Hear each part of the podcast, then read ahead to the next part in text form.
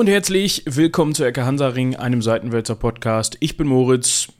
Und ich bin Michael. Und jetzt wollte ich gerade sagen, vor der 3, nee, nach der 300 ist vor der 300. Das ist aber Quatsch. Man müsste sagen, der nach, der, 400. nach der 300 ist vor der 400. Und wir können uns jetzt schon mal überlegen, was wir zu 400 machen, weil die ist nämlich übermorgen. ja, gefühlt. Wobei, wir haben ja, wir haben ja schon, wir dürfen ja noch nicht zu viel spoilern, aber wir haben ja schon eine Idee, was zwischen 300 und 400 noch passieren wird. Ja, ich würde sogar sagen, mehr als eine Idee, oder? Ja. Es wird auf jeden Fall witzig. Das denke ich auch. Das ist so ein bisschen schwierig, das Ganze zahlentechnisch, also Folgenzahlentechnisch irgendwie auf, eine runden, auf einen runden Nenner zu bringen. Ja? Also da jetzt irgendwie eine 325, 350 oder 375 rauszumachen, ohne da jetzt zu viel verraten zu wollen. Wahrscheinlich nie, das- haut das nicht hin. Ich habe das ausgerechnet. Ja.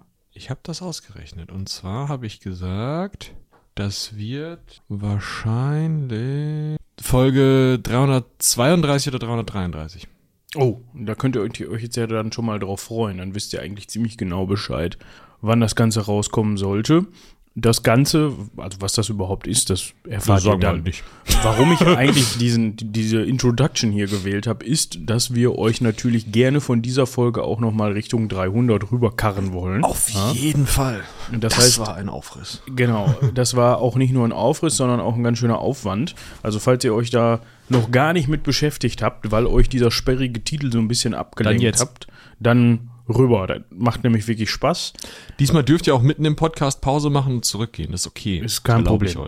Ist kein Problem. Die 301 kann man für die 300 mal so ein bisschen neglecten. Das ist überhaupt kein. Ne? Freut euch auf. Ach nee, warte. Wenn ich das jetzt so formuliere, ist wieder blöd.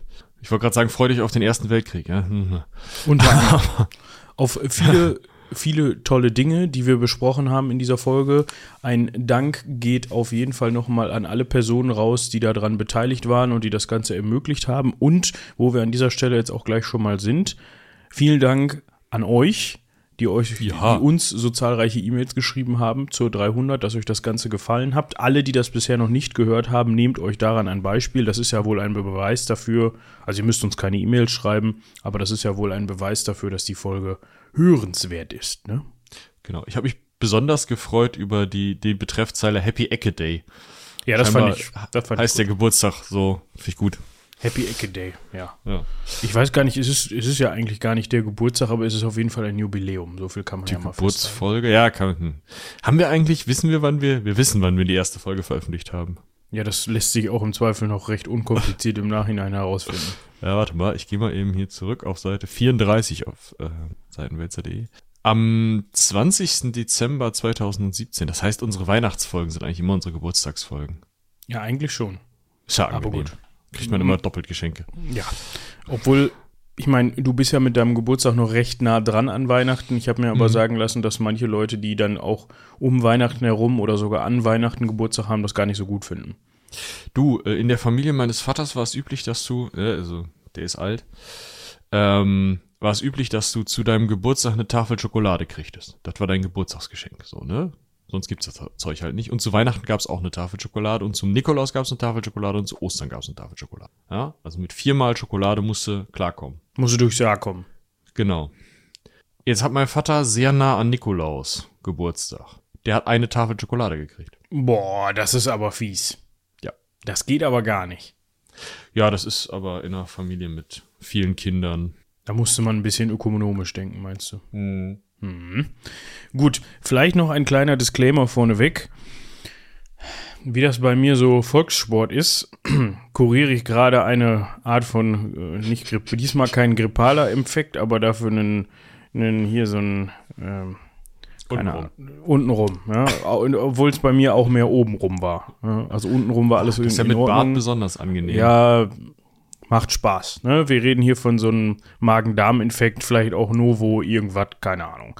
Hast du dir mit Wäscheklammern die Bartzipfel an die Ohren geklemmt, damit du besser. Nee, nee, habe ich nicht. Hätte ich vielleicht machen sollen. Wir wollen da auch gar nicht genau ins Detail gehen.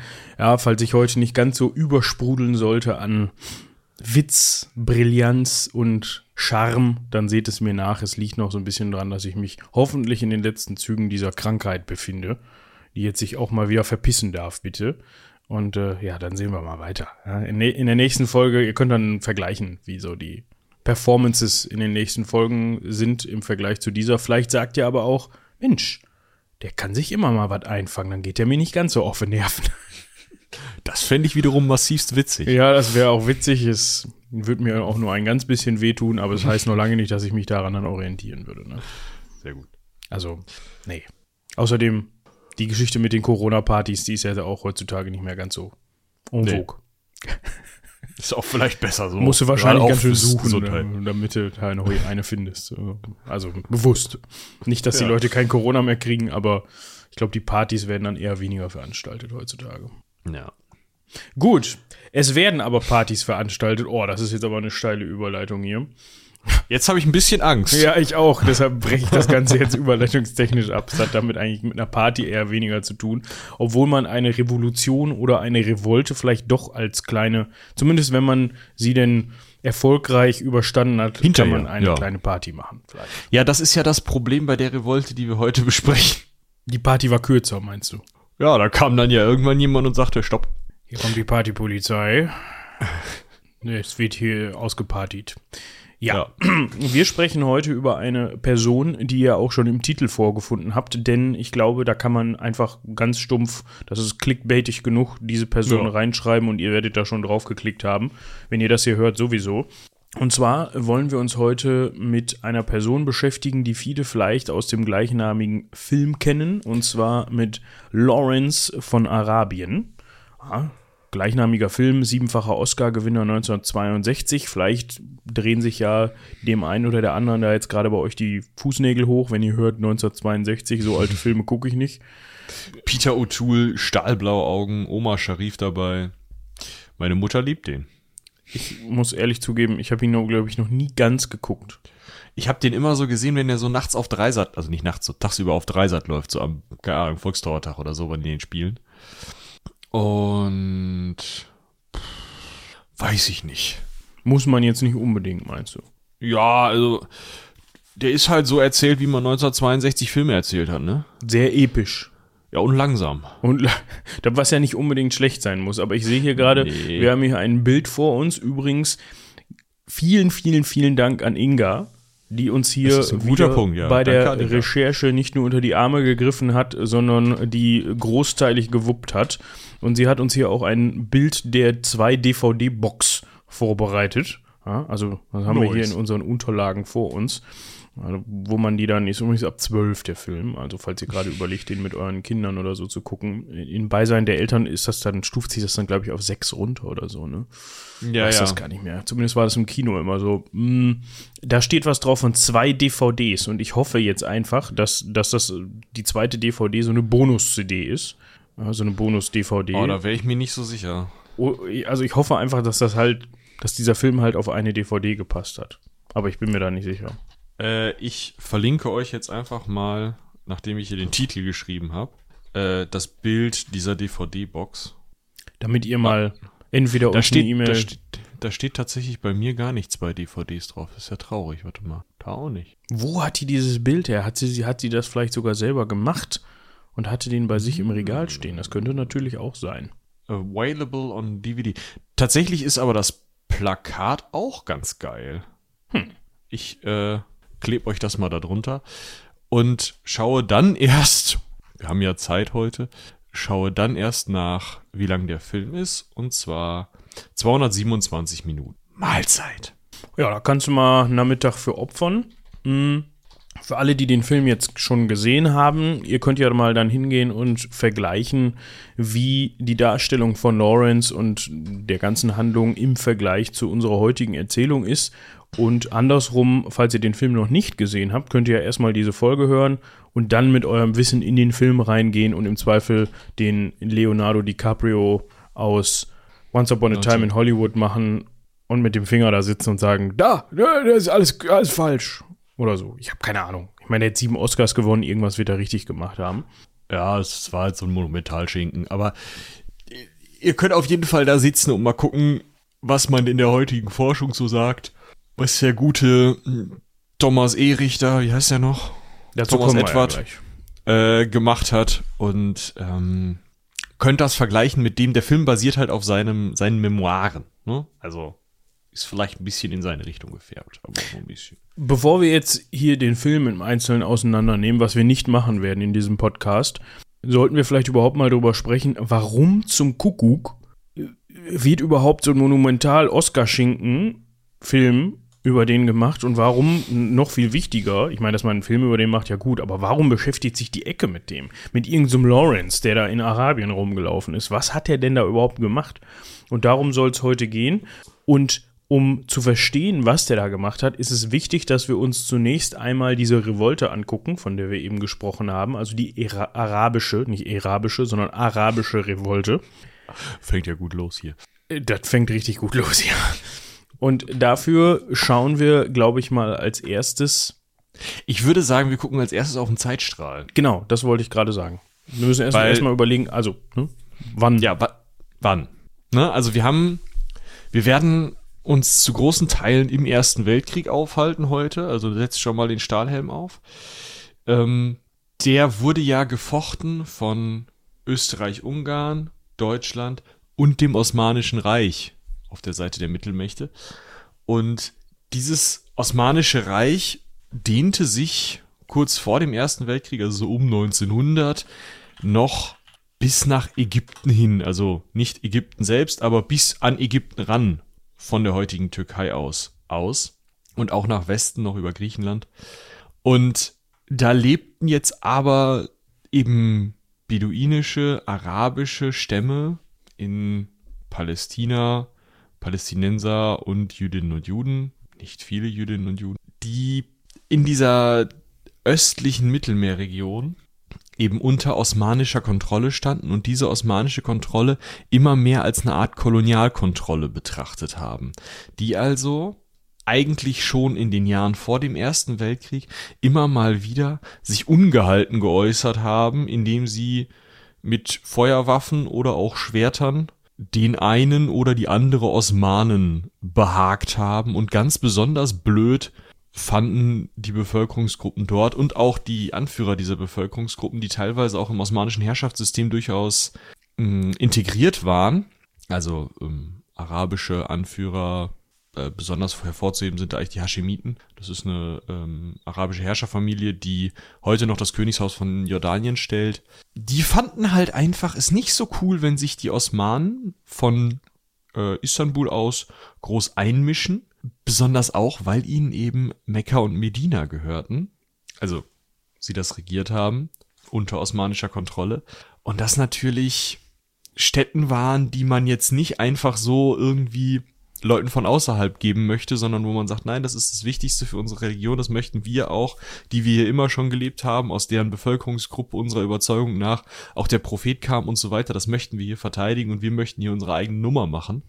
Wir sind ja alle Araber und nicht osmanische Türken. Geht doch mal weg.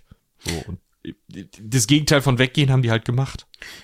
Gut, jetzt muss man an der Stelle natürlich auch einhaken und sagen, die Staatsreligion, die im Osmanischen Reich vorherrschend mhm. war, war natürlich auch der Islam. Jetzt bin ich, muss ich an dieser Stelle ganz ehrlich gestehen, nicht Islam-Experte genug, um da jetzt einzelne Ströme, ähm, gerade was diese Zeit angeht, auseinanderhalten zu können und sagen zu können, wie zentriert diese islamischen Ströme jetzt auf diese Städte waren. Ne? Also inwieweit nee. die verschiedenen Arten, also ne, die verschiedenen Unterarten des Islams jetzt mehr oder weniger Interesse an Mekka und Medina haben. So, aber naja, trotzdem. Du hast ja zum einen die Hajj, also du musst halt hin, einmal im Leben, ne, diese, diese Pilgerfahrt. Und zum anderen, äh, das waren beides, so viel ich es rausgefunden habe, sunnitische muslimische Gruppen. Also die gehörten alle zu einer gemeinsamen, äh, einer der beiden größeren, äh, Konfessionen sind das ja nicht so richtig, aber Gruppen. Das heißt, das, das Interesse war eigentlich auch auf beiden Seiten stark gegenüber dem, gegenüber diesen beiden Städten oder wenn wir uns mal auf Mekka beschränken, gegenüber Mekka sowieso. Das heißt, sowohl die, ich nenne sie jetzt einfach mal Osmanen, hatten natürlich ein Interesse daran, das nicht komplett außer Hand zu geben, wie auch eben die dort lebenden Araber quasi ihr Gewohnheitsrecht nach vorne stellen wollten und sagen wollten, hier, pass auf, das war genau. immer so, wir haben uns immer darum gekümmert, wir hatten da immer ähm, den Zugriff drauf und wir haben uns auch da immer drum gekümmert und das soll auch so bleiben. Ja. So. Ein besonders konkretes Ereignis, was diese Spannung nochmal hat aufleben lassen, beziehungsweise ein bisschen verstärkt haben, ähm, hat, äh, war die sogenannte Hedschas-Bahn. Wenn ich, ich hoffe, ich spreche das richtig aus. Das war tatsächlich eine Eisenbahnlinie, eine geplante Eisenbahnlinie, die dann auch umgesetzt worden ist zwischen Damaskus und Medina. So, das heißt, die führt dann eben von Damaskus nach Süden, verbindet diverse größere Städte mh, mm, und verläuft dann ungefähr am Roten Meer entlang. Gut, nicht direkt an der Küste, sondern da sind noch ein paar Kilometerchen zwischen, auch ein paar mehr, aber damit man sich den ungefähren Verlauf mal so vorstellen kann. Das würde natürlich den Zugriff nach, auf Medina enorm erleichtern. Und gleichzeitig hat die Beduinen das genervt, weil sie ihre Karawanenkultur beziehungsweise ihre Möglichkeit, überhaupt Karawanen durchzuführen, was sie ja seit jeher schon gemacht haben, angegriffen gesehen haben. Das heißt, klar, wenn ich, wenn ich da eine Eisenbahnlinie habe, warum sollte ich eine Karawane beauftragen? Ja, also, hm? ne, die, die Beduinen, beziehungsweise die, also, die Beduinen nennen sich selber Arab, häufig. Also, äh, Araber, Beduinen, arabische Stämme, das ist mh, mm, schwer zu trennen zumindest. Und zu deren Kultur ähm, gehört es eben auch, oder gehört es zu dem Zeitpunkt durch ihre nomadische Lebensweise begünstigt, eben Waren und äh, ja, eigentlich Personen auch durch die Wüste zu bringen. Und die haben natürlich gerade auch an diesen Pilgerbewegungen nach Mekka und Medina massiv verdient, weil du kamst halt nur mit einer, mit einer Karawane darunter. Und selbst wenn du jetzt gerade nicht zu den Beduinen gehörtest, die gerne Karawanen machen, dann hast du halt gerne Karawanen kaputt gemacht und dir genommen, was die Karawanen dabei hatten. Auch das ist bei einer Eisenbahn relativ schwierig. Und ich glaube, das größte Problem ist tatsächlich, dass schon 1908, als die fertiggestellt wurde, diese Bahn, schon lange klar war, diese Eisenbahnen sind der heiße Scheiß bei der Verlegung von Soldaten. Mit anderen Worten, wo vor zehn Jahren noch man entspannt mal auch eine kleinere, einen kleineren Überfall machen konnte, eine kleinere Revolte oder sonst was. Und sowieso relativ abgeschnitten einfach vom osmanischen Herrschaftsapparat war. Nicht total, aber relativ weit weg von der ganzen Nummer, weil ne, die nächsten wirklich großen äh, strukturellen Zentren sind dann eben Jerusalem, Damaskus, so die Richtung. Da ist halt nicht so viel auf dieser Halbinsel. Ähm, wenn ich das halt habe und eigentlich mich relativ frei fühle und dann sehe ich da jeden Tag zwei Züge, von denen vielleicht einer auch noch Soldaten führt, da langfahren, werde ich irgendwann ungehalten, glaube ich. Ich habe auf jeden Fall den ein oder anderen Grund, der dagegen sprechen könnte. So können wir das auf jeden Fall vielleicht mal ganz ja. diplomatisch festhalten. So, was hat das hervorgerufen? Auf jeden Fall, dass, ich bleibe jetzt mal bei dem Begriff Beduinen, immer wieder auch während des Baus versucht haben, den Bau zu verlangsamen, zu sabotieren, Arbeiter an der Arbeit zu hindern und halt eben auch ja, in irgendeiner Weise in die Köpfe der Auftraggeber zu bekommen, dass sie das nicht wollen. Nichtsdestotrotz, mich jetzt gerade schon gesagt, 1908 wurde die Bahn fertiggestellt. Ja, fertiggestellt einmal, ne? Also es gab immer wieder Angriffe auf die Arbeiter beim Bau. Es gab auch immer wieder Angriffe auf die Bahn selbst. Also äh, die Sabotage von Eisenbahnen wird uns diese Folge lang noch begleiten, sagen wir es mal so. Ja, es, es wird auch so ein bisschen zum Volkssport, ne? Also das, das hat ja. man ganz gerne mal gemacht. Warum, da kommen wir aber dann auch gleich noch zu. Jetzt müssen wir, wir sind immer noch vor der arabischen Revolte, wir möchten nur so ein bisschen mit euch klären, wie es dazu kam. Jetzt müssen wir einen Mann einführen namens Hussein ibn Ali. Der war ein sogenannter Scherife, ich hoffe, ich spreche das auch richtig aus. Ja. Und der hat in Mekka gesessen. Das heißt, der war der haschemitische Scherife in Mekka. Scherif. Scherif, oder? Ich würde sagen Scherif ohne E. Der ist halt da, also Haschemiten ist halt eine Familie. Die, äh, also seine Familie, die, wie gesagt, die stellen heute den, das Königshaus von Jordanien. Und er regiert beziehungsweise hat Mekka unter sich und untersteht halt dann dem Sultan. Genau. So, jetzt muss man aber wissen, der Sultan sitzt in, äh, in, in, ja, damals schon Istanbul. Ich wollte gerade sagen mhm. Konstantinopel. Das ist natürlich jetzt auf der einen Seite ein Interessenskonflikt, weil äh, Hussein ibn Ali hat natürlich auch kein Interesse daran, dass eben dieser Bereich beziehungsweise diese beiden wichtigen Städte, Städten, wenn wir uns da mal äh, so ein bisschen dran festhalten und das als Beispiel benutzen, mehr und mehr in türkische beziehungsweise osmanische Kontrolle fallen.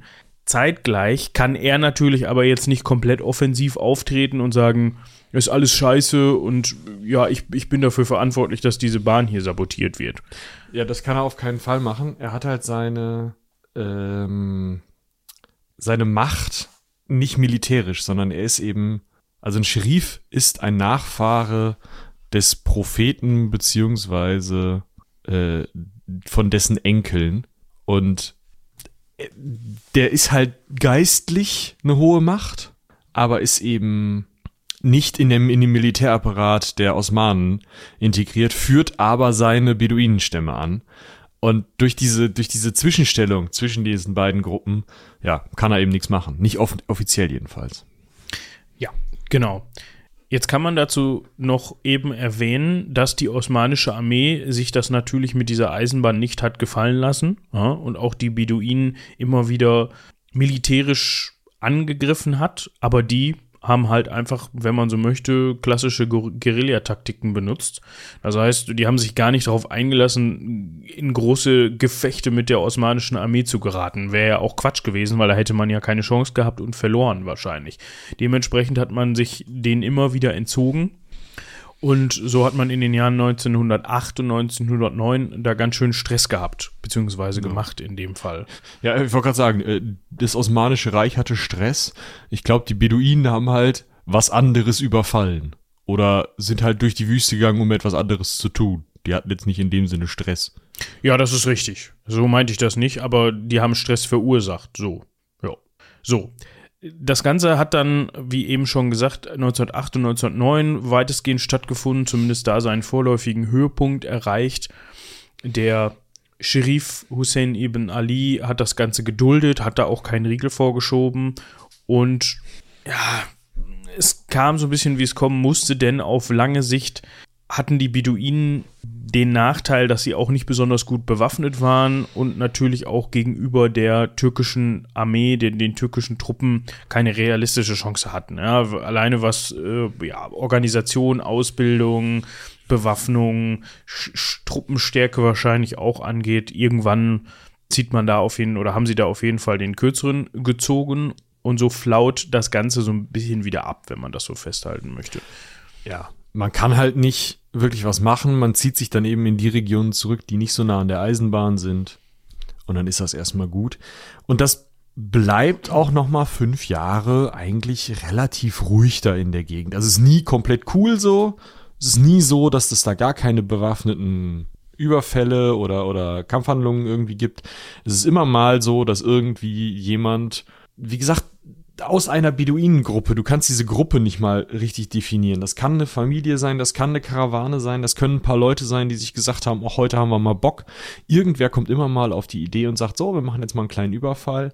Und das ist halt 1908, 1909 war es sehr viel und da 1908, 1909 hat man eben auch wegen dieser Eisenbahn gesagt, wir wollen das nicht, aber dann ging es halt, wurde es halt wieder weniger, man hat sich da ähm, mit arrangiert. Man hatte ja auch vom, von dem geistigen Chef, den man hat, von diesem Hussein ibn Ali, diesem Sheriffen, der ja eben geistlich definitiv der, der Anführer dieser Gruppe ist und eben auch eine weltliche Macht dadurch ausübt. Man schaut halt zu diesem Mann auf. Ähm, von dem hat man ja kein offizielles Go bekommen. Man hat kein, der läuft vorne weg bekommen, was ja eine ganz andere Dynamik hätte entfachen können. Und deswegen liegt das jetzt erstmal fünf Jahre, bis das Osmanische Reich in den Ersten Weltkrieg eintritt auf Seiten Deutschlands. Genau. Also 1914, der Erste Weltkrieg beginnt und das ist natürlich jetzt auch vielleicht ein Punkt, an dem man sagen kann, okay, das nutzen wir jetzt als wieder aufflammen dieser Revolte, ja, oder als Möglichkeit, um diese, diese Revolte wieder aufflammen zu lassen. Man muss vielleicht mal eben kurz nochmal festhalten, was das Osmanische Reich zu diesem Zeitpunkt umfasst hat. Ja, das heißt, wir haben die gesamte arabische Halbinsel, also auch den Bereich, um den wir hier gerade sprechen, also heutige Staaten wie Syrien, Irak, Jordanien, Libanon und eben Saudi-Arabien, dazu dann eben die heiligsten Städten des Islams, aber auch sowas wie Israel und Palästina. Ja, das ist, dieser ganze Bereich ist zu dem Zeitpunkt immer noch osmanisch. Mm, und dazu kommt, dass Hussein, also wir sprechen hier immer noch vom Scherifen, erfährt, dass die Türken eigentlich schon planen, nach Ende des Krieges ihn abzusetzen. Ja, also, das ist ja klar, ne? Er ist ja der Typ, der nervt. Er ist ja der Typ, der die Leute unter seiner Fuchtel hat, die immer wieder irgendwie ja, in den letzten fünf Jahren immer wieder kleine Aufständchen gemacht haben. Vor fünf Jahren haben sie richtig genervt. Und mh, außerdem ist er eben die Person, die sich am einfachsten wegen dieser geistigen Funktion oder geistlichen Funktion, also er ist halt kein, ist halt nicht so, dass der ein strukturell ausgebildeter Geistlicher, der durch eine Kirchenstruktur nach oben gestiegen wäre, ist, sondern es ist qua Geburt in diesem Amt. Aber durch diese, diese Funktion, die er hat, hm, ist er natürlich auch derjenige, der sich vor die Araber stellen könnte und sagen könnte, so, ich führe euch jetzt an gegen das Osmanische Reich. Und dann sagt sich das Osmanische Reich natürlich, ja, dann machen wir den weg. Ist ja, ja klar. klar irgendwo, ne? Also aus, aus, aus machtpolitisch osmanischer Sicht. Und äh, wo wohnen die Araber? Das muss man eben auch sehen. Die Osmanen sind ein türkische, also es ist ein türkischer Staat, die zu großen Teilen auch in der, in der Verwaltung und so von Türken besetzt sind, auch in der Armee zu Teilen von Türken, zu großen Teilen von Türken besetzt sind. Ähm, die haben im Endeffekt ja die Oberherrschaft über dieses Reich, das dann auch noch Griechen und weitere Balkanstaaten, Balkanbevölkerungsgruppen unter seiner äh, seiner Knute hat und auch in die andere Richtung nach Osten geschaut, regieren da eben diese Türken, die für die Araber ganz klar als die Türken da oben äh, erkennbar sind, die regieren eben über das arabische Syrien, den arabischen Irak, das arabische Jordanien, äh, den arabischen Libanon, äh, Saudi-Arabien, steht schon im Namen. Auch die Palästinenser sehen sich eben als Araber. Im Irak ist es so eine Sache, da kommt dann ja auch bald der Iran und das Persische. Aber diese ganzen Bevölkerungsgruppen, sehen sich irgendwo als arabische Einheit und gucken halt eben nicht zum Sultan, sondern die schauen zum Scherifen. Und das ist klar, dass du den, also rein aus dieser machtpolitischen Sicht, wir haben da jetzt immer wieder Aufbegehren, wir haben da immer wieder Aufstände. Der Scherif stellt sich nicht offen auf unsere Seite, also ist er gegen uns. Und der ist derjenige, zu dem die, die Araber aufschauen. Ja, der muss weg. Ja, und damit setzen sie ihm quasi die Pistole auf die Brust und sagen, pass auf, also, ne, er kann jetzt entweder nichts tun und abwarten und hoffen, dass sie ihn dann doch nicht da entfernen, oder er kann halt proaktiv handeln, nachdem ihm diese Information zugespielt worden ist, beziehungsweise er davon erfahren hat. So, ich wollte gerade sagen, woher kommt die Information? Es mag so sein, dass die Briten daran schon nicht ganz unbeteiligt waren, diese Information zu Hussein zu bekommen, denn es geht dann weiter. Die Briten sitzen ja zu dem Zeitpunkt in äh, Ägypten und schauen auch schon auf Ölfelder in Kuwait und dem Irak und finden das schon interessant. Schon im Ersten Weltkrieg war irgendwie klar, na, so Benzin, das werden wir noch brauchen und das liegt da hinten. Was können wir denn da wohl machen? Ja, was man da machen kann, ist natürlich eben unserem Hussein diese Information zuzuspielen und dieser wendet sich dann natürlich auch postwendend direkt, direkt an den britischen Hochkommissar in Ägypten, Sir Henry McMahon und oder Mahon, Mahon, McMahon, ja, Sir Henry, Sir Henry McMahon. Und schreibt ihm mal einen Brief. Und diese Briefe werden dann später auch als die Hussein-McMahon-Korrespondenz bekannt. Und darin diskutiert man mal die Option, was denn wäre, wenn man die Briten, die sich natürlich im Ersten Weltkrieg gegen, also mit dem Osmanischen Reich im Krieg befinden, da sie eben auf Seiten der Alliierten kämpfen, was denn wäre, wenn man die Briten gegen das Osmanische Reich unterstützen würde? Und die Briten finden das natürlich toll. Ich weiß nicht, wie Michi gerade schon angedeutet hat, wie sehr die sich gewundert haben, dass da jetzt so ein Brief von Hussein kam. Ah, endlich. Und, genau. Und man hat dem Scherifen dann nämlich auch sämtliche Provinzen des Osmanischen Reiches versprochen. Also man so hat den Arabern in Person des Scherifen die arabische Unabhängigkeit unter der Kontrolle des Scherifen versprochen. Man hat gesagt, Diggi, du kannst Syrien, Teile des Iraks, Jordanien, den Libanon, Saudi-Arabien, Palästina und die, die ähm, dortigen, äh, jetzt schon jüdisch bewohnten Gebiete, aber zu dem Zeitpunkt war das einfach die Provinz Palästina. Äh, kannst du haben. Ist uns scheißegal. Wir wollen ein bisschen was an der syrischen Küste. Da wollen wir so ein bisschen hier äh, so ein Zugang zum Mittelmeer halt, ne? Ja, so, so einen Hafen haben, dies, das, zwei, drei Städte. Ach, und ganz gerne hinten im Irak so ein bisschen die Ölfelder. Wenn du uns die noch hier unterschreibst, dann kannst du den ganzen Rest haben. Das ist eh nur Sand dazwischen. Das ist uns scheißegal. Das hat McMahon gesagt. Ob das immer die genaue Linie der britischen Regierung war, das ist gerade innerhalb der britischen Regierung zu dem Zeitpunkt schon umstritten. Man muss auch bedenken, die Briten hatten ja noch mit den Franzosen zu tun. Die Franzosen hatten auch eine Idee davon, wie es dort unten weiter aussehen soll. Also die hatten auch eine Idee davon, sie hätten gerne Syrien zum Beispiel. Deswegen ist diese Korrespondenz schon so eine Sache, aber was halt die arabische äh, Bevölkerung, ganz besonders eben diese Familie des Scharifen, ab dem Zeitpunkt, dass dieser Briefwechsel stattfindet, glauben sie, sie kämpfen für ihre eigene Unabhängigkeit äh, und danken den Briten für ihre Unterstützung in diesem Unabhängigkeitskampf. Das ist das Narrativ, was bei den Arabern unterwegs ist. Das ist ein ganz anderes Narrativ, als die Briten denken, ja, wir haben da irgend so eine, so eine Guerillatruppe, scheißegal, die kriegen mal ein paar Waffen und hinterher gucken wir nochmal, wie die Gegend aufteilen. Das ist ja ein total kolonialistisches Denken auf der britischen Seite und die Araber wollen halt in dem Moment ihre Freiheit. Das, das passt nur, weil es gegen den gemeinsamen Feind geht, übereinander. Genau.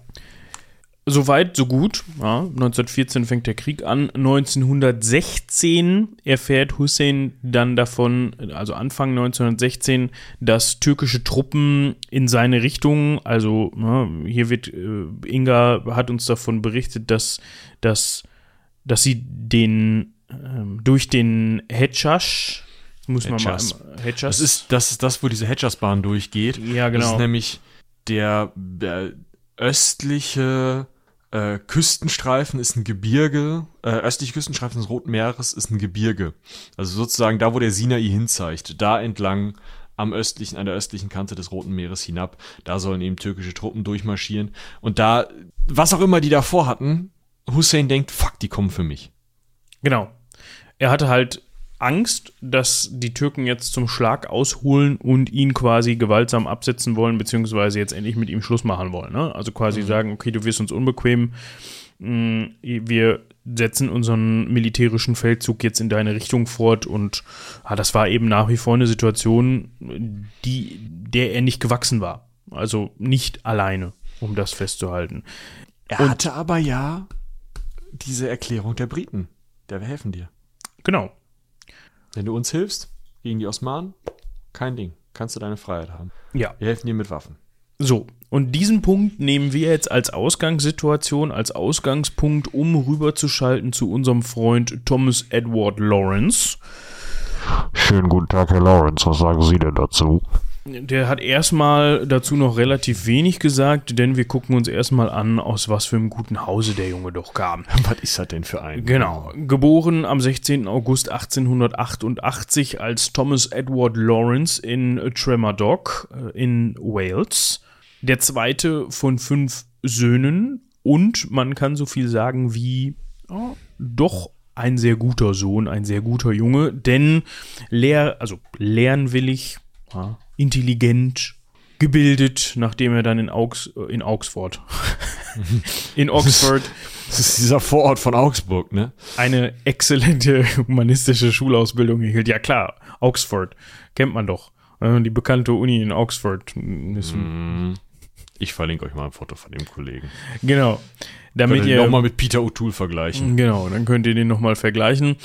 Hat eine exzellente humanistische Schulausbildung genossen, und wurde damals auch schon immer als Schöngeist bezeichnet, denn er begeisterte sich für Archäologie und vor allem für Kreuzfahrerburgen im Heiligen Land. Denn er ist schon bereits 1909 im Alter von 21 Jahren als Student der Geschichte wochenlang zu Fuß allein durch Syrien und Palästina marschiert, um sich mal mit der Architektur von Kreuzfahrerburgen zu beschäftigen. Ne? Ja, das ist doch eigentlich ganz praktisch. Da lernt man dann schon mal die Sprache da in der Gegend, ja, lernt auch die Bevölkerung ein bisschen kennen. Ne, wenn man sich anguckt, was der hinterher so beruflich gemacht hat, ist das eigentlich genau das Richtige. Ja. Er fängt dann halt auch an zu graben. Ne? Also der ist tatsächlich richtig Archäologe. Der ist von 1911 bis 1914 in äh, Kakemisch äh, am oberen Euphrat, also sehr weit nördlich, wenn man von äh, Hussein, über den wir vorhin noch gesprochen haben, äh, aber trotzdem im arabischen Gebiet ist er unterwegs mm, und macht eine Ausgrabung mit, lernt da noch mal mehr die Sprache und spricht mit Gertrude Bell. Die ist zu dem Zeitpunkt profilierte und etablierte Archäologin, gräbt dort auch, ist aber, und das ist interessant, ab 1914 auch im Geheimdienst unterwegs, im Geheimdienst ihrer Majestät, weil sie sich, genau wie Lawrence dann nach dieser Zeit auch, sehr gut in, in dieser arabischen Welt auskannte. Und diese ganze Nummer von wegen, wir wollen gegen die Osmanen vorgehen, wir wollen im Ersten Weltkrieg, wir wollen, dass die, dass die äh, Araber irgendwie in eine Revolte gehen, das ist erstmal nichts, was die britische Armee von sich aus macht. Es ist nicht so, dass jetzt in, in äh, britisch-Ägypten irgendwie die Kolonialtruppen in einen Marsch versetzt worden wären und über den Sinai einfach da die Gegend aufgerollt hätten. Man hat dann später ist man auch mit britischen, besonders mit indischen Truppen, also wieder Kolonialtruppen, äh, auch in der Levante gelandet, ja, aber äh, Erstmal war die Idee, wir sorgen jetzt dafür, dass diese arabischen Revolten irgendwie eine vernünftige Führung bekommen, dass die irgendwie ähm, westliche Militärideen lernen, dass sie mit westlichen Waffen ausgestattet werden und dass sie dann so gegen die Osmanen vernünftig vorgehen können. Und das ist keine militärische Idee, sondern das ist eine Geheimdienstidee. Und dementsprechend interessant ist auch Gertrude Bell, über die wir eigentlich, glaube ich, auch nochmal eine Folge machen sollten. Definitiv, äh, das hört sich auch spannend an. Genau, das ist halt wirklich eine, eine Archäologin und dann Geheimagentin. Und die sind eben die, die treffen sich immer mal wieder und die haben auch ein ähnliches Verhältnis zu Beduinen bzw. Arabern. Ja. So, das heißt, von 1911 bis 1914 war er eben an dieser Ausgrabung beteiligt, wo er sie dann eben auch trifft. Und dort soll eben auch seine schwärmerische Liebe zu den Beduinen entstanden sein. Ja, also er sieht sie eben als große Nation und interessiert sich auf jeden Fall sehr für ihre Kultur und ihre Art zu leben und ist da dann auch durchaus Experte, was das angeht. Ja. Also hat da einfach ein umfangreiches Wissen angesammelt in der Zeit. 1914 schloss er sich dann der Palestine, dem Palestine Exploration Fund an. Der ist eben ja, das ist erstmal eine Kartografie-Expedition. Wenn du genau. irgendwen fragst, außer den Briten selbst, ist das eine entspannte Kartografie-Expedition. Die gucken sich mal die Negev-Wüste an. Wie ist es denn hier? Sandig, alles klar. So. Vermerk auf dem Zettel, sandig. Ja, so. Und dann ist es aber gleichzeitig auch noch, und da merkt man, er ist zwar den Beduinen zugewandt, hält sie für eine große Nation, aber er ist immer noch Brite, britischer Staatsbürger mit diesem typischen britischen Stock im Arsch, mit diesem typischen ganzen, oh, God save the King zu dem Zeitpunkt und dieses ganze Zeug, weil er arbeitet da schon für den Geheimdienst. Diese Expedition dient zum einen der Kartografierung, zum anderen aber eben auch schon mal rauszufinden, wie sieht's denn hier eigentlich aus? Was finden, was halten die Leute eigentlich von den Osmanen? Weil man schon weiß, bald geht's hier los. Und wenn's hier losgeht, dann sind die Osmanen auf der deutschen Seite und dann wollen wir hier, dass es, ne? Ja, das so viele Informationen rappelt. sammeln wie möglich, das Ganze schon mal still vorbereiten und so weiter und so fort. So, kurze Zeit später tritt er dann vermutlich auf Empfehlung seines Mentors, damals noch aus Oxford, ähm, dem Archäologen David Hogarth, in die geografische Abteilung des britischen Generalstabs ein. Also zu dem Zeitpunkt dann auch nicht nur, ja, ich bin beim Palestine Exploration Fund und wir machen da mal so eine Expedition, sondern er ist dann Militär. Er ist dann im Militär, da er zum britischen Generalstab gehört. Das hat eben auch damit zu tun, dass bekannt war, dass sein Wissen über die arabische Welt und Sprachkenntnisse hat, halt Arabisch gesprochen und so weiter und so fort, dass er quasi prädestiniert war für eine Führungsrolle in diesem Bereich. Und wie Michi gerade schon sagte, man wusste sowieso schon, ah, Das wird hier bald sportlich, also können wir da auch schon mal unsere Leute richtig in Position bringen. Die erste Position, in die Lawrence gebracht wird, ist dann Kairo. Ne? Wie gesagt, Ägypten ist unter britischer Kolonialkontrolle, ist das, ja, das fast die wichtigste oder mit einer der wichtigsten Kolonien, die die Briten für sich sehen, weil es eben die Verbindung von Indien äh, ins britische Mutterland sichert. Deswegen, also deswegen haben die Briten so ein Interesse an Gibraltar und sitzen da noch weil sie durch Gibraltar durch müssen, um nach Großbritannien zu kommen mit dem Schiffchen. Und deswegen haben sie, also, und sie haben so ein Interesse an, an Ägypten, weil sie eben durch den Suezkanal wollen, um dann schneller nach Indien zu kommen. Weil sie große, ja, Ausbeutungen in Indien machen. Also, also einfach eine, eine große Menge an Personen, an Rohstoffen, an billigen Waren sich aus Indien holen, aus ihrer Kolonie. Und dieses ja, eines der Tore für diese Waren ist eben Ägypten. Deswegen sitzen die da. Deswegen ist es auch so interessant, dass ich eine mir wohlgesonnene Nation in meiner Nähe habe und nicht im Sinai stehe mit meinen Truppen und auf der anderen Seite stehen die türkisch-osmanischen Truppen. So. Da ist also jetzt Lawrence beim Militärnachrichtendienst in Kairo erstmal eingesetzt. So, da passiert erstmal zwei Jahre jetzt nicht nix, aber nichts wirklich Interessantes. Ne? Er macht da so ein paar Analysen und sowas. Und dann springen wir jetzt wieder oder setzen wir jetzt beide Geschichten wieder zusammen, weil jetzt sind wir im Juni 1916 und Sherif Hussein mit seinen Söhnen, die werden noch wichtig, entfass, äh, entfesselt also diese arabische Revolte. Auf der arabischen Halbinsel, um Mekka und Medina, wird gekämpft? Gibt es Aufstände? Gibt es Versuche, die Türken, die türkischen Soldaten aus den Städten zu treiben? Das klappt sogar in Mekka. Nur, das ist so ein, ja, so ein Aufbegehren und dann, huch, was denn jetzt? Und da kommen dann die Briten wieder ins Spiel. Ja, genau. So, wie mich hier gerade schon erklärt hat, und da haben wir ja auch eben den Cut gezogen, Hussein kriegt kalte Füße und der Aus Aufstand bricht aus und der funktioniert auch erstmal relativ gut. Ne? Also es heißt, es ist zumindest so, dass die Osmanen damit nicht gerechnet haben und dass sich dem auch so viele Leute anschließen, dass man da auch ganz gut Boden gut machen kann.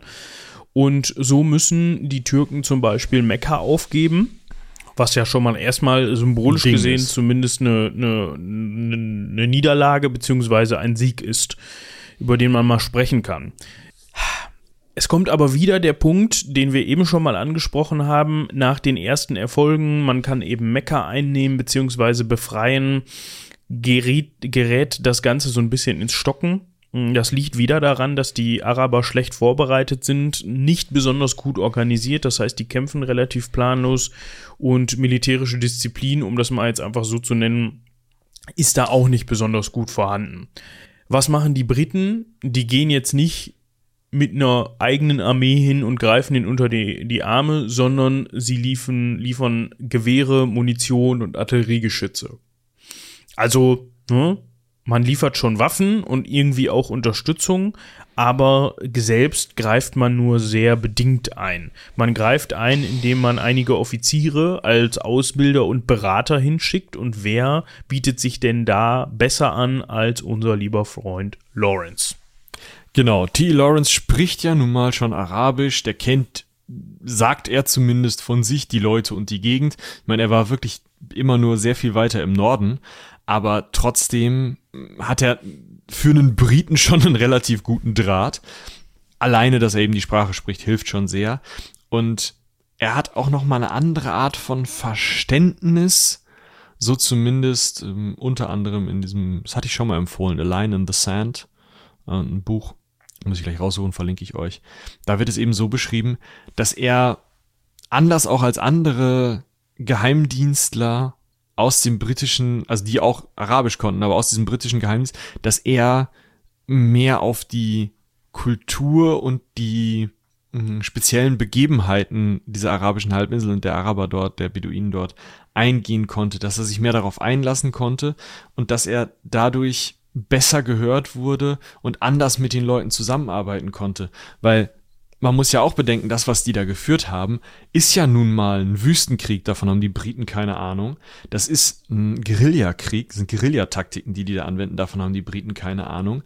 Aber sie kämpfen mit britischen Waffen, von denen haben die Araber im Zweifel nicht so viel Ahnung, und sie kämpfen gegen Dinge, von denen sie oder mit denen sie auch noch nicht so lange zu tun haben, die sie auch selber nicht bauen, nämlich zum Beispiel gegen diese Eisenbahnlinien. Eine ganz wichtige Taktik in diesen großen Landgebieten dort in Arabien ist eben die Unterbrechung der Versorgung. Wenn du eine Stadt hast, die nicht versorgt werden kann, die dann eben eine Garnison hat, die zu groß ist für die, für die Stadt und äh, ihr Umland, das ja nur immer eine, ne, sind ja meistens Oasen, die halt immer nur eine gewisse Zahl an Bevölkerung versorgen können, dann brauchst du eben die Eisenbahn, um das zu versorgen. Wenn du dann diese Versorgung unterbrichst, dann ist diese Stadt wesentlich leichter anzugreifen. Ich kann keine Truppen mehr verlegen, wenn ich keine Eisenbahn habe, weil ich die nicht durch die Wüste marschieren lassen kann oder nicht gut durch die Wüste marschieren lassen kann. Und dieses Zusammenbringen von diesen Guerillataktiken, diesen Überfalltaktiken und diesem Wüstenkrieg auf der einen Seite und dem britischen technischen Know-how und natürlich auch sowas wie einer Befehlsstruktur und ist mir egal, was du für eine Meinung hast, wir wollen das jetzt hier gemeinsam angehen. Also Militärtaktik und Struktur im Militär haben ja schon irgendwo, also ne, ein Schild hat immer eine Geschichte. Also ist ja schon so, dass das, dass da mal einer sich da was überlegt hat. Also Disziplin haben die Römer nicht umsonst auch schon eingesetzt. Mhm. Dass das über kurz oder lang hilfreich ist, darüber braucht ja. man nicht diskutieren, glaube ich. Ja, genau. Also das ist eben das, was Lawrence da reinbringt, im Gegensatz eben auch zu einigen anderen britischen Offizieren, die es halt mehr mit so, ja, wir bilden jetzt hier mal eine Linie und so Stunts versuchen. Ja, könnte da vielleicht etwas besser ankommen. Wir können ja noch mal zu was Persönlicherem kommen. Er findet in Faisal, später Faisal der Erste, einem der Söhne des Scherifen, einen Verbündeten und Vertrauten. Also man könnte sagen, die freunden sich quasi an und von dem lernt, lernt er dann auch noch mal relativ viel, was so die Geflogenheiten und Kult, also einfach was die Kultur noch mal angeht. Ne? Also Geflogenheiten und Traditionen, was natürlich auch dafür sorgt, dass er einen immer besseren Draht zu den Einheimischen, also zu den Arabern bekommt und dass die ihn auch immer mehr schätzen. Mhm. Und so kann man sagen, dass Lawrence sich relativ schnell zur Schlüsselfigur herausbildet, also zur Schlüsselfigur der arabischen Unabhängigkeit oder des Unabhängigkeitskampfes. Ja, ganz, so, ganz so weit sind wir noch nicht. Mm, und du hast gerade schon gesagt, weitestgehend beschränkt man sich dann eben auf Guerillakrieg, eben auch, weil man gar keine andere Chancen hat. Und diese Aktion ah, schwächen, ja, aber die demoralisieren vor allem auch die osmanische Armee nachhaltig, ja. Man, man schafft es dann eben im Juli 1917 die Hafenstadt Aqaba in Jordanien einzunehmen. Jetzt muss ich mal gerade kurz hier mein, mein Amt als Kartenonkel ausführen. Es ist ganz interessant, wie da diese Einnehmen, äh, Einnahmebewegungen funktionieren. Das ist tatsächlich von links nach rechts und quer durch und von oben nach unten und keine Ahnung, wo wir sind. Es ist echt ähm, viel Bewegung einfach. Die Stadt Aqaba liegt an der nördlichen Spitze des Golfes von Aqaba. Das ist so ein, ja, ich will, will jetzt mal sagen, ein Nebenfluss beziehungsweise ein Nebengolf vom Suezkanal. Also wenn man jetzt die Karte vor Augen hat, dann verläuft der Suezkanal westlich und der Golf von Aqaba eben ein bisschen ja, nordöstlich vom, also der Suezkanal verläuft nordwestlich, sollte ich dazu sagen. Ich meinte mehr so ob abgesehen von Aqaba und vom Golf vom Aqaba befindet sich der Suezkanal westlich davon. Der Verlauf ist natürlich äh, dann, also meine ich jetzt nicht den Flusslauf mit, ne? Wenn man das Rote Meer jetzt nach oben fährt mit dem Schlauchboot paddelt quasi, ne? Und dann kann man entweder links abbiegen in den Suezkanal oder nach Osten, also rechts abbiegen in den Golf von Aqaba. Das ist so ein bisschen wie so ein, ich finde, das ist so ein bisschen, als hätte das Rote Meer oben so ein Peace-Zeichen. So, und ja. einer der Finger ist eben der Golf von Aqaba und der andere ist eben der Suezkanal. Also ganz viel weiter im Norden kommt dann das Tote Meer. Ne? Äh. Wenn du, wenn du den Golf von Aqaba einfach weiter verlängerst. Ach so, so meinst du das. Ja, da kommt dann das Tote Meer. Ja, das stimmt. Ich weiß gar nicht, ob das sogar gibt's da. Nee, da gibt's keine Verbindung, ne? Nee, da kann es ja keine Verbindung geben, sonst wird das ja nicht so salzhaltig werden. Ja. Jetzt kommen wir nicht mit irgendwelchen Physik. Mit irgendwelchen, mit irgendwelcher Wasserphysik äh, hier. Das. Nein, aber gut. Es könnte, es könnte eine Verbindung geben und vielleicht, ja, Vielleicht gab es die ja irgendwann auch mal. Also ich finde, wenn man sich das auf der Karte so anguckt, Ja, ja, dann könnte das schon aussehen, als ob das so mal in Verbindung stand und der Bereich dazwischen ausgetrocknet ist, wie Michi gerade sagte, genau. So, also es ist durchaus schon ein militärischer Erfolg, ja, so eine Hafenstadt einnehmen zu können, weil hat jetzt, man hat eben so auch Zugang zum Roten Meer, mehr oder weniger. Man muss halt erst noch durch den Golf von Aqaba durch, aber trotzdem. Besser als nix, würde ich mal sagen. Ach du, das läuft doch, ne? Also dieses Guerillataktiken übernehmen, wie gesagt, diesen Wüstenkrieg zu übernehmen. Äh, ich meine, Lawrence ist ja auch Archäologe, ne? Der ist ja als Analyst beim Militär eingestellt worden. Der hat in dem Sinne keine Militärerfahrung. Das ist schon, Aber es scheint zu reichen. ja, ja, dafür, also, was heißt dafür reicht's, aber, ne, es, es ist halt das Zusammenspiel, was da hilft. Ja, am 19. September 1918 kam es dann nahe Amman, das ist die heutige Hauptstadt, Jordaniens und damals auch schon Hauptstadt Jordaniens, zu einer entscheidenden Schlacht zwischen Türken und Briten. Genau da, zu dem Zeitpunkt ist es jetzt schon so, dass die Briten in der Levante, also irgendwo in Syrien und in Palästina gelandet sind. Ne? Also da sind dann britische Truppen, wie gesagt, indisch-britische Truppen zu großen Teilen, sind da eben unterwegs und erobern diese Gegend von den Osmanen. Da geht's drum. Ja. Und im Hintergrund unterstützt Lawrence mit seinen Beduinen-Guerillas natürlich weiterhin diesen britischen Vorstoß. Und so auch eben bei dieser Schlacht. Dort leistet er nämlich einen, ja, ich will nicht sagen entscheidenden Faktor oder bringt einen entscheidenden Faktor ein, aber durchaus zur Unterstützung der britischen Front mh, führt er eine Sabotageaktion durch die Nähe der Stadt Daraa, ja, Wahrscheinlich. Durchgeführt wird. Das ist eine Stadt im Südwesten Syriens und erreicht eben so, dass eine Brücke angegriffen wird in der Nähe dieser Stadt.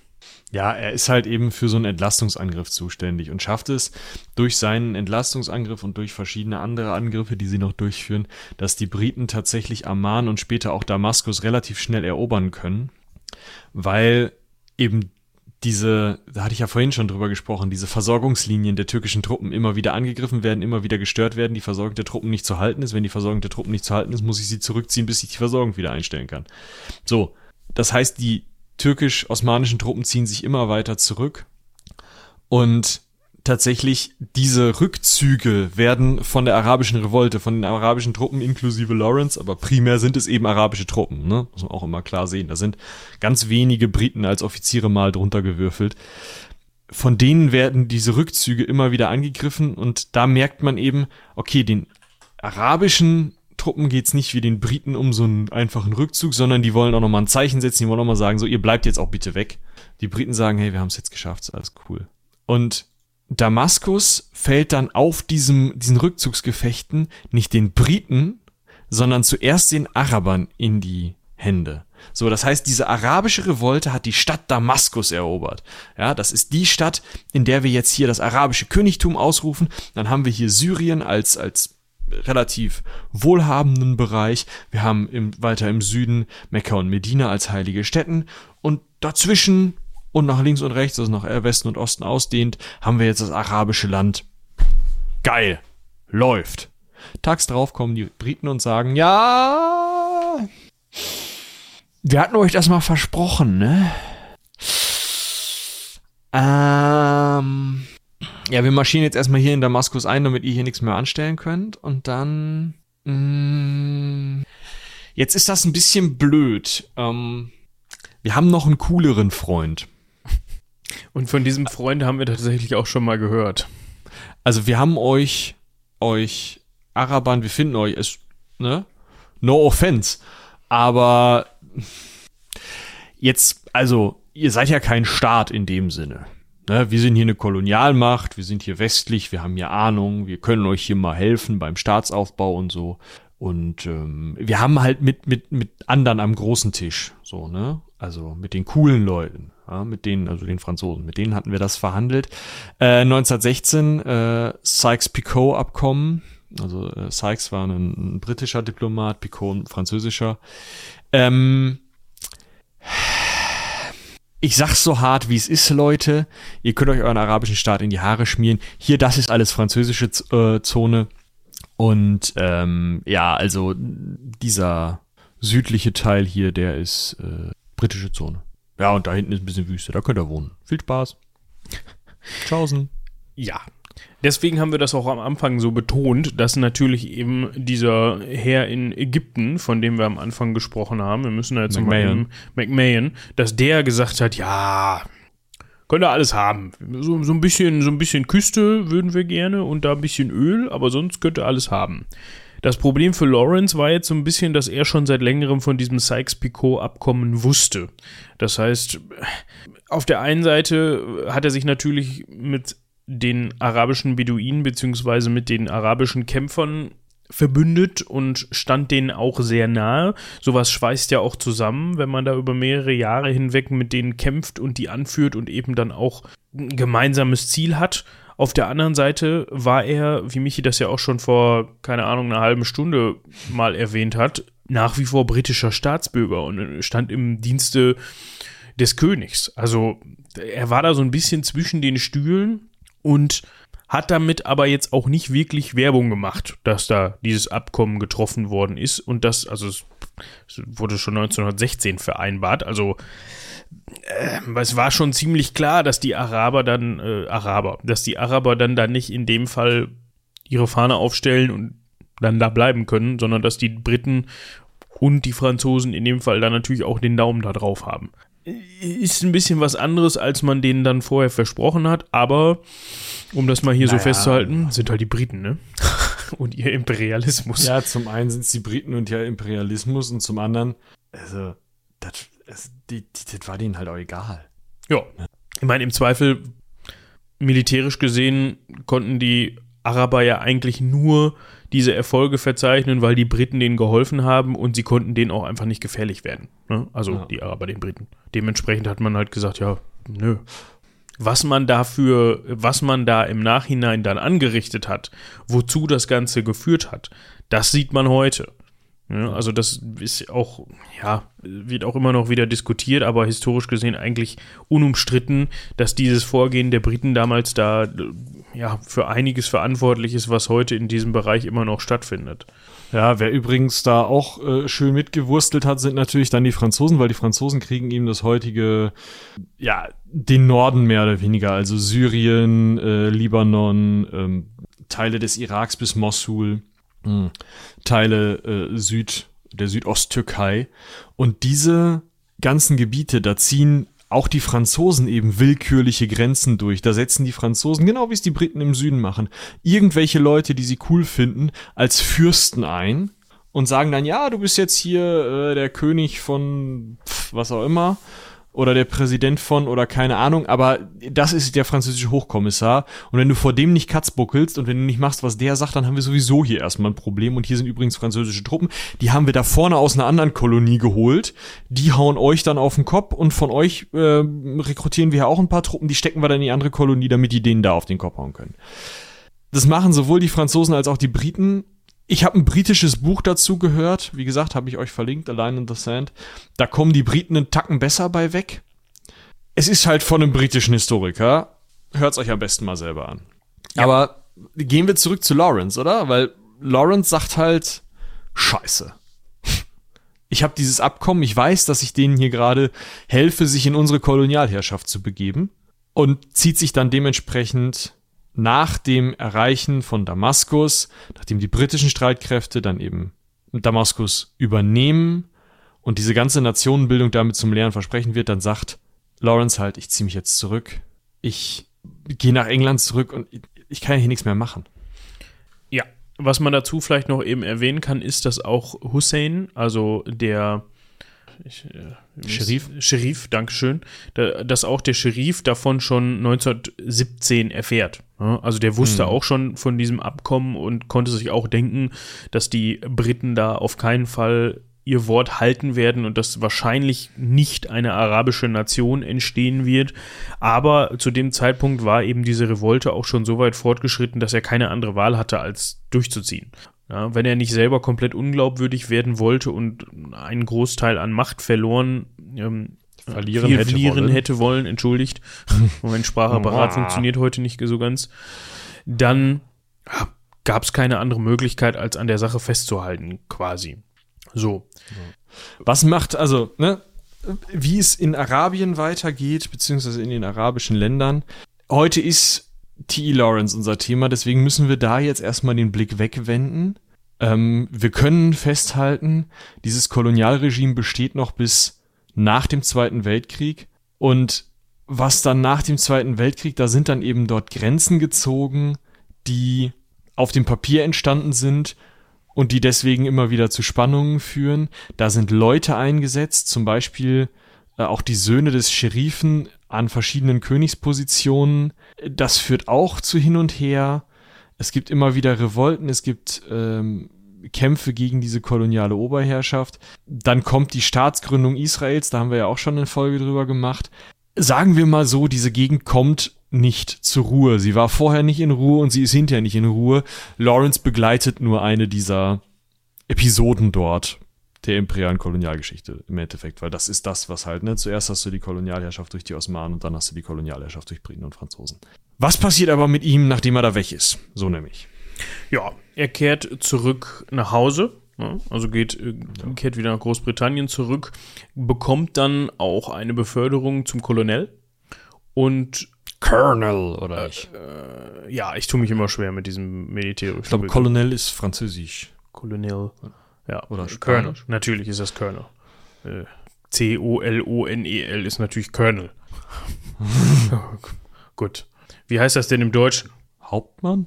Keine Ahnung. Ist auch egal. Ich er, finde das raus und du kannst erstmal erzählen, was mit Laurenz passiert. er wird zum Colonel befördert, hat er besonders viel von und bekommt dann nochmal den Distinguished. Oberst. Oberst. Ah, Das ist ein unter General, das ist gar nicht so schlecht. Ja, das ist nicht schlecht. Oberst Lawrence bekommt noch den Distinguished Service Order sowie den Most Honorable Order of the Bath. Also das sind halt so Militärorden, die er für seine Auszeichnungen, also seine Verdienste bekommt in, im Krieg. Ja, hat er dann durchaus für Großbritannien auch Großes geleistet. Ist dann bei den Friedenskonferenzen von Paris im Jahr 1919 sowie im Jahr 1921 auf der Konferenz von Kairo noch ein letztes Mal auf der Bühne der Weltpolitik, wenn man das so ausdrucken möchte. Ja. Also da ist er dann nochmal zugegen. Allerdings ist er dann halt nix. ja, also es ist nicht so, dass er da jetzt irgendwie Redner, vielleicht ist er Redner, das weiß ich nicht genau, aber es ist jetzt nicht so, dass er da jetzt irgendwie als, als, als großartiger britischer Politiker auftritt und irgendwie entscheidend diesen, diese Konferenzen beeinflusst oder den Ausgang dieser Konferenzen auf keinen Fall, sondern er ist dann vielleicht eher Berater. Er ist unter anderem unter Winston Churchill im britischen Kriegsministerium als Berater tätig, möchte Also Winston sich Churchill ist zu dem Zeitpunkt Kriegsminister. Ne? Genau, So. genau, ja.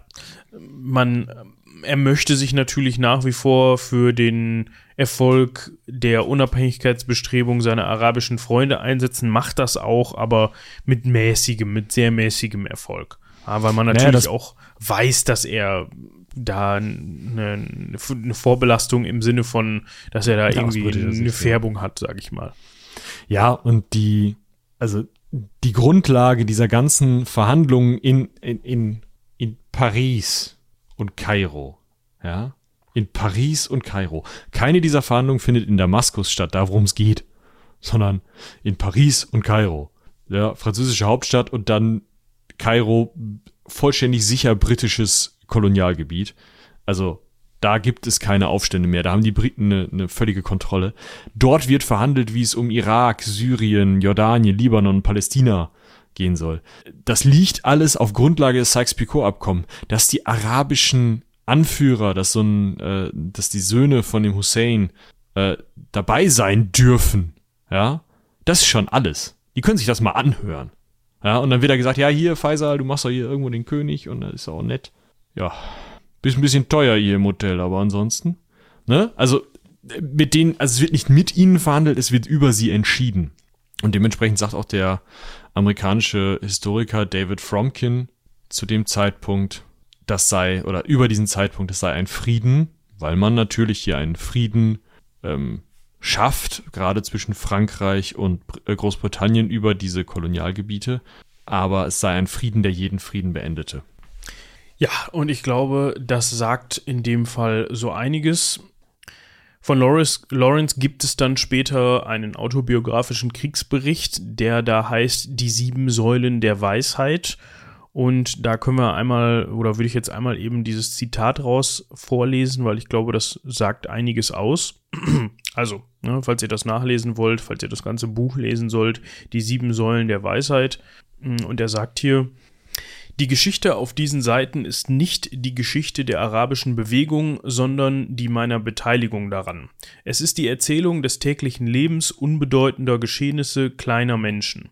Hier gibt es keine Lektion für die Welt, keine Enthüllung, um die Menschen zu schockieren. Sie ist voll von trivialen Dingen, zum Teil deshalb, dass niemand die Überreste, aus denen ein Mann eines Tages Geschichte machen könnte, fälschlich für Geschichte hält und zum Teil wegen des Vergnügens, das ich bei der Erinnerung an meine Beteiligung an dieser Revolte hatte. Wir alle waren überwältigt, wegen der Weite des Landes, des Geschmacks, des Windes, des Sonnenlichts und der Hoffnung, für die wir arbeiten. Die Morgenluft einer zukünftigen Welt berauschte uns. Wir waren aufgewühlt von Ideen, die nicht auszudrücken und die nebulös waren, aber für die wir aber für die gekämpft werden sollte. Wir durchlebten viele Leben während dieser verwirrenden Feldzüge und haben uns selbst dabei nie geschont. Doch als wir siegten und die neue Welt dämmerte, da kamen wieder die alten Männer und nahmen unseren Sieg, um ihn der früheren Welt anzupassen, die sie kannten. Die Jugend konnte siegen, aber sie hatte nicht gelernt, den Sieg zu bewahren, und sie war erbärmlich schwach gegenüber dem Alter. Wir dachten, wir hätten für einen neuen Himmel und für neue Welt, eine neue Welt gearbeitet. Und sie dankten uns freundlich und machten ihren Frieden. Ich habe euch den gesamten Text verlinkt ähm, in der australischen Ausgabe des Projektes Gutenberg. Ja, also dieses alte Texte werden im Internet hochgeladen. Da habe ich euch das gegeben. Es ist eine etwas merkwürdige Art, das zu lesen, weil das so ein äh, weißer Text auf schwarzem Grund und sehr linksbündig in so einer Schreibmaschinenschrift ist, aber es ist halt der komplette Text, also könnt ihr euch den da reinziehen und es ist eben legal, weil es eben, weil der Autor so lange tot ist. Ja, das eben Lawrence eigene Worte dazu. Er hat dann, also er, er hat dann einfach gesagt, Scheiße. Das muss man einfach sagen, oder nicht? Ja, das gibt's nicht mehr. Das war so nach dem Motto so, ja, toll. So. Und Flip jetzt? the table. Ja, genau. Ich wollte jetzt noch mal eben darauf hinaus, wie aufwendig oder wie beschwerlich doch äh, der Umstand, also nicht der Umstand, aber die Reise dieser Zeilen zu euch und zu uns jetzt hier war.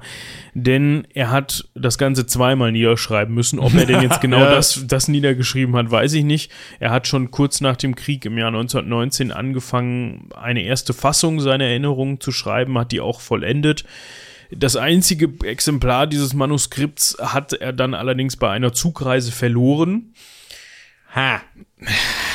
Das ist auch eher so ein Flip-the-Table-Moment, glaube ich.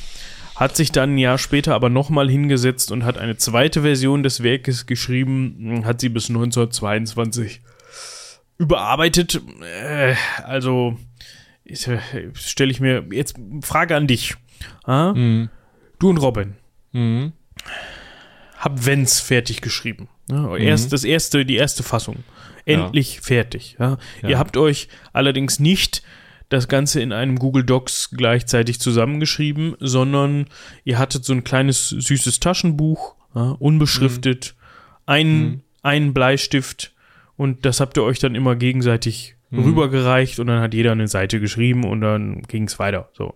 Und du hast jetzt das in deiner Brusttasche, machst eine Bahnreise ins Grüne, ja, sitzt so am Zugfenster und dann kommt ein Windchen auf, du willst nochmal eben kurz eine Seite nachlesen und nochmal eine Zeile ergänzen und der Wind greift in die Seiten und befördert dein Buch hinaus aus dem Fenster und das Ganze landet im Kanal. Wie fühlt man sich dann? Fängt man dann ja später wieder von vorne an oder sagt man, nee, ich schreibe was anderes? Fall. Ja, wenn ich überhaupt noch was schreibe. Also. Nee. Ja, wir können froh sein, dass das überliefert ist. Sagen wir es mal so. Ich habe da auch, für, für sowas habe ich keine Frustrationstoleranz. Also, äh, wenn bei mir irgendwie, keine Ahnung, wenn die Speicherstände von irgendeinem Spiel auf um drei Tage zurückgesetzt sind, weil ich irgendwann mal nicht auf Speichern gedrückt habe, dann fange ich neu an. Das ist. Du fängst dann neu an. Ja, ich fange dann komplett neu an, weil ich dieses Nachspielen von etwas, einer Situation, die ich schon mal hatte, hasse ich. Ja, das kann ich gut verstehen, das habe ich auch so. Aber ja. es sind, im, in seinem Fall ist es natürlich noch mal ein bisschen was anderes, weil ja. es natürlich Ereignisse sind, die er selbst durchlebt hat. Das ist ja kein Roman oder sowas. Aber ja, trotzdem stelle ich mir das sehr frustrierend vor. Auf jeden Fall. Was macht er denn sonst noch? Er ist ja aus dem, äh, aus, aus Arabien wiedergekommen, ist zum Colonel befördert worden, hat äh, sein Buch da geschrieben steigt dann aber auch 22 aus diesem Kolonialdienst, also aus diesem militärischen Anteil aus äh, und äh, ja, zieht sich komplett zurück. Er verschenkt sein gesamtes Vermögen und versteckt sich 1923 heimgesucht von Depression und Schuldgefühlen. Also wirklich mit, mit dieser, diesem Dilemma, was er einfach hatte, den Arabern geholfen zu haben und dann sagt der eigene Staat, sagen die eigenen Chefs, nein, wir helfen denen jetzt nicht. Äh, in dem Moment oder mit diesen Gefühlen zieht er sich zurück und nennt sich T.E. Sean, meldet sich bei der britischen Luftwaffe und dient da als einfacher Soldat. Das finde ich halt auch so oh, interessant, dass er halt aber trotzdem noch beim Militär ist. Ja, hat er doch Struktur, ne? Ja, das stimmt. Also das, das scheint ihm nach wie vor gefallen zu haben, aber er möchte dann halt auch eben nicht als Lawrence auftreten, sondern eben als unbeschriebenes Blatt und möchte auch überhaupt nicht mit dieser Geschichte in Verbindung gebracht werden, wahrscheinlich. Weil er ja auch durchaus zu dem Zeitpunkt schon halbwegs bekannt ist. Also, wenn er sich da als T.E. Lawrence vorgestellt hätte, dann wäre er wahrscheinlich, ah, also hätte man Die wahrscheinlich. Die Öffentlichkeit hat ihn sowieso immer schon verfolgt, wollte irgendwie noch irgendwelche Aussagen von ihm haben. Er hätte wahrscheinlich jeden, äh, keine Ahnung, jeden geworfenen Stein in, äh, in auf der arabischen Halbinsel irgendwie kommentieren sollen für die Presse, hätte weiter seine Bücher veröffentlichen sollen, hätte vielleicht selber in einem Film mitspielen sollen oder so. Da hatte der einfach keinen Bock drauf. Ja. Kann ich auch nachvollziehen. Und dann bist du natürlich auf einem äh, Luftwaffenstützpunkt wesentlich sicherer, weil da ist ein Zaun drum und da sind Leute mit Waffen, die Reporter draußen halten, als, äh, weiß ich nicht, im Gemischtwarenladen um die Ecke. Definitiv. Also irgendwo kann man diese Entscheidung auch nach, nachvollziehen. Ich könnte mir vorstellen, da ist wahrscheinlich dann auch vom Krieg auch noch die eine oder andere, das eine oder andere Trauma zurückgeblieben, was man dann auch erstmal für sich irgendwie verarbeiten muss. Ja. So, und jetzt kommen wir schon zu seinem Tod. Der war nämlich doch vorzeitig, muss man leider festhalten. Wir können ja das nochmal eben zurückrechnen. Wir haben jetzt hier gar keine Angabe. Er ist 1888 geboren, das heißt, 1900 war er 12 und zum Zeitpunkt seines Todes war er dann 47. Ja, 46 tatsächlich. Er ist. Achso, äh, im Mai. Ja, okay. Ja, Im Mai gestorben. Genau. Er ist halt nach seinem Aus, äh, also seinem, seiner ehrenhaften Entlassung als aus seiner einfachen Soldatenlaufbahn. Er hatte ein Lieblingsmotorrad, eine Brow Superior SS 100. Sieht hübsch aus, das Teil. Äh, damit ist er halt gerne rumgekurvt und er ist zwei Kindern ausgewichen, nachdem er um eine Kurve hinter einer Kuppe gefahren war, von der Straße abgekommen, leider keinen Helm auf und nach einem kurzen Koma ist er dann eben gestorben. Im Endeffekt kann man sagen, dass er da gestorben ist und sich vorher aus der Öffentlichkeit zurückgezogen hatte, ist wahrscheinlich auch ein Teil dessen, warum er so berühmt gewesen ist, warum er so als heroisierter Kämpfer für die arabische Sache dargestellt werden konnte, weil wenn er da selber noch was gesagt hätte oder noch schlimmer, wenn er sich selber irgendwie, sagen wir mal, als Kolonialbeamter oder so irgendwo daneben benommen hätte, dann wäre ja dieser ganze, dieser ganze Heroenmythos weg gewesen. So ging es. Ne? Also so konnte man halt sagen, naja gut, der hat nur einmal was gemacht und das war was Cooles und er hat sich ja auch noch für die, äh, für die Unterdrückten eingesetzt zu dem Zeitpunkt. Super. Ja, klar. Also, kann man schon eine Geschichte raus machen. Wenn du das ja, das ist dann auch passiert. ja, Lowell Thomas, ein amerikanischer Journalist, ist tatsächlich ab 1917 da mit rumgeeiert und war wohl ein Kumpel von T.E. Lawrence. Das heißt, es gibt diese Fotos. Ich habe euch ja auch mindestens eins äh, verlinkt. Ich kann euch auch noch mal so ein anderes davon verlinken. Mhm. Mal hier so eins auf dem Kamel vielleicht. Äh, solche Fotos, äh, die gibt es halt nur, weil Lawrence diesen Lovell mitgenommen hat und der hat halt eben danach dann Kapital aus dieser Reise geschlagen und gesagt, ja geil, ich war hier mit dem, mit dem großen Helden unterwegs, äh, das ist, das war irgendwie der ungekrönte König von Mekka und so und das führt natürlich auch zur Legendenbildung, ne? klar. Also zum einen, weil der Herr Lowell Thomas da natürlich auch ein bisschen Geld mit verdienen konnte und wollte, und zum anderen, weil er eben auch dabei war und das Ganze irgendwie auch so ein bisschen prägt, würde ich mal sagen. Ne? Mhm. Mm, ja, sind dann auch diverse Bücher erschienen dazu. Und ja, wir haben auch eben schon über den Film gesprochen, ganz am Anfang. Ne? Also das Ganze hat eben dazu beigetragen, dass Lawrence über seine Zeit hinaus bis heute quasi bekannt ist. Ich glaube, heutzutage, bevor dieser Film rausgekommen ist, obwohl da auch gar nicht so viel Zeit zwischen lag, ne? 1927. Das waren 30 Jahre. Ja, also es ist jetzt auch nicht die Welt quasi. Aber dieser Film hat ihm sicherlich noch mal mehr oder hat ihm noch mal viel mehr äh, ja, zur Bekanntheit verholfen als alles andere, würde ich mal sagen. Äh, einer der, also wenn man wenn man den Namen Lawrence von Arabien erwähnt, denken, glaube ich, 90 Prozent der Leute, die damit was anfangen können, direkt an den Film. Ja, die denken an diese, also das ist halt wirklich, dieser Film lebt ganz stark auch davon, dass dieser Peter O'Toole so, so blaue Augen hat und Lawrence halt immer wieder vor riesigen Wüstenpanoramen einfach in die Kamera guckt so und dann hat man eben immer dieses heroische Bild von diesem krass blauäugigen Typen, der irgendwie so, so einen visionären Blick hat mit diesem arabischen äh, Tuch, mit diesem äh, Stirnring. Und das ist halt, das, das klebt sich halt im Hirn irgendwie fest. Ich kann dir keinen Dialog mehr sagen, ne? Aber das halt schon noch. Ich muss den, wie gesagt, ich habe den nie ganz geguckt, immer nur ausschnitthaft, weil der auch mega lang ist. Ich sehe jetzt hier zu Hause wenig Chance, dass dass ich das, dass der nochmal äh, dass du den durchgedrückt kriegst. Dass ich den durchgedrückt bekomme. Grüße gehen raus. Aber das kann ich auch an der Stelle verstehen, weil, was hattest du eben für eine Spielzeit gesagt? 227 Minuten. Das ist halt auch echt schon. Oh. Ja. Gibt's den nicht als Serie oder so gestückelt? du kannst dir den selber stückeln. Ja, das stimmt. Aber es ist, ja. Aber ihr könnt das, das vielleicht nachvollziehen. Ihr, ihr, könnt euch uns ja gerne mal eine E-Mail da lassen, ob ihr den gesehen habt, ob ihr den euch jetzt nochmal angucken werdet, aufgrund dessen, was ihr hier von uns erfahren habt und wie ihr so zu äh, Filmen über 200 Minuten steht. ich kann da verstehen, dass man da heutzutage vielleicht ja, andere Dinge bevorzugt. Das ist halt aber auch ein Grund, warum heutzutage Serien so boomen, ne? Weil du halt Häppchen hast, 45 Minuten, 60 Minuten. Ich glaube, es haben immer weniger Leute Bock und Zeit auf so drei Stunden Filme oder sowas. Weiß nicht, ich gucke mir lieber einen drei Stunden Film an als eine Kurzserie. Aber das ist, glaube ich, führt jetzt wesentlich zu weit. Äh, wir sind nämlich schon wieder bei fast anderthalb Stunden. Dementsprechend hätte ich jetzt mal gesagt, wir gucken uns noch mal ganz knapp an. Wir haben ja gerade schon viel über die arabische Revolte und das Weitergehen besprochen. Ähm, das Interessanteste und Wichtigste, was wir noch nicht gesagt haben, was aus der arabischen Revolte hervorgeht, ist eben dieses arabische, äh, haschemitische, arabisch-haschemitische, also haschemitisch im Sinne von die Familie der Haschemiten, führt das Königreich Jordanien ja heute noch an. Und deswegen haben die eine relativ enge Beziehung zu Großbritannien, weil eben dieses Bündnis bestand vor der arabischen Revolte oder in der arabischen Revolte zwischen Hussein und aus dieser Familie von den Söhnen Husseins ist dann jemand eben auf den jordanischen Thron gekommen. Das müsste Abdullah gewesen sein, wenn ich mich recht entsinne. Genau, Abdallah oder Abdullah war der erste König von Jordanien. Das ist der jüngere Bruder von Faisal. Faisal war der Kumpel von, äh, von Lawrence, der mit Lawrence durch die Wüste gezogen ist.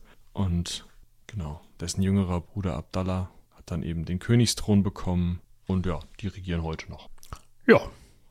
Immerhin, das ist aus der ganzen Sache entstanden, ne? Tja. Immerhin für diese Familie hat sich irgendwie was geändert.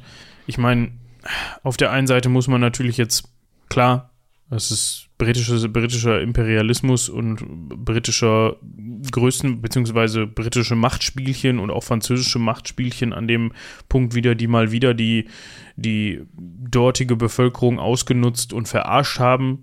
So viel sollte auf jeden Fall feststehen. Aber das heißt natürlich noch lange nicht, dass jetzt eben diese äh, Sheriffenfamilien da in irgendeiner Weise nur das Beste für ihre Bevölkerung wollte. Ne? Das ist natürlich jetzt auch so ein Punkt, wo man, also, aber das sind jetzt auch alles Spekulationen. Also, das ist, äh, führt jetzt auch zu nichts, da irgendwie weiter drüber zu diskutieren, aber auch da ging es natürlich um eine Familie, die im Zweifel das Wohl der kleinen Leute eher weniger im Kopf hatte, sondern ja, natürlich auch gerne an der Macht bleiben wollte. Wie wir ja auch an einigen Stellen durchaus gehört haben. Und immerhin das hat für sie funktioniert. Ob das dann in der Form war, wie sie es sich letztlich vorgestellt haben, weiß man nicht. Aber im Zweifel, ja, immerhin das hat funktioniert. So, wenn ihr mehr über den Ersten Weltkrieg hören möchtet, dann äh, dreht doch nochmal zurück eine Runde durch die Folge 300. Da kommt er auf jeden Fall vor. Nicht der arabische Kriegsschauplatz, sondern der unterseeische und der Westfront-Kriegsschauplatz. Ich glaube, ansonsten haben wir es, oder? Ich glaube, wir haben soweit alles durch. Lasst uns gerne Feedback da, ja. ob ihr auch nochmal eine Folge zu Lass mich zurückspulen. Gertrude Bell. Gertrude Bell haben wollt. Die kommt dann demnächst irgendwann. Und ansonsten lasst uns sowieso gerne Feedback da. Lasst uns gerne nochmal weiterhören, was ihr von der 300 gehalten habt. Falls ihr die noch nicht gehört habt, hört da gerne rein. Mm, wie gesagt, es ist schon die nächste Kooperation geplant und ja, ganz geplant noch nicht, aber sie ist auf jeden Fall anberaumt und nimmt ihren Lauf. Und ansonsten, falls ihr noch Ideen habt, falls ihr noch irgendwie Themenwünsche auf dem Programm habt, dann immer gerne her damit, auch per Mail an rumlabern.seitenwälzer.de. Und äh, ja, dann kommen die in unseren Redaktionsplan und äh, dann gucken wir mal, wann wir die irgendwann mit einpflegen können, wenn wir dann da mit euch d'accord gehen. Ja. Und ansonsten würde ich sagen, wir wünschen euch eine wunderschöne Woche und im Gegensatz zu mir, bleibt gesund wir danken euch viel, vielmals fürs Zuhören und haut rein. Bis zum nächsten Mal. Bis dahin. Tschüss.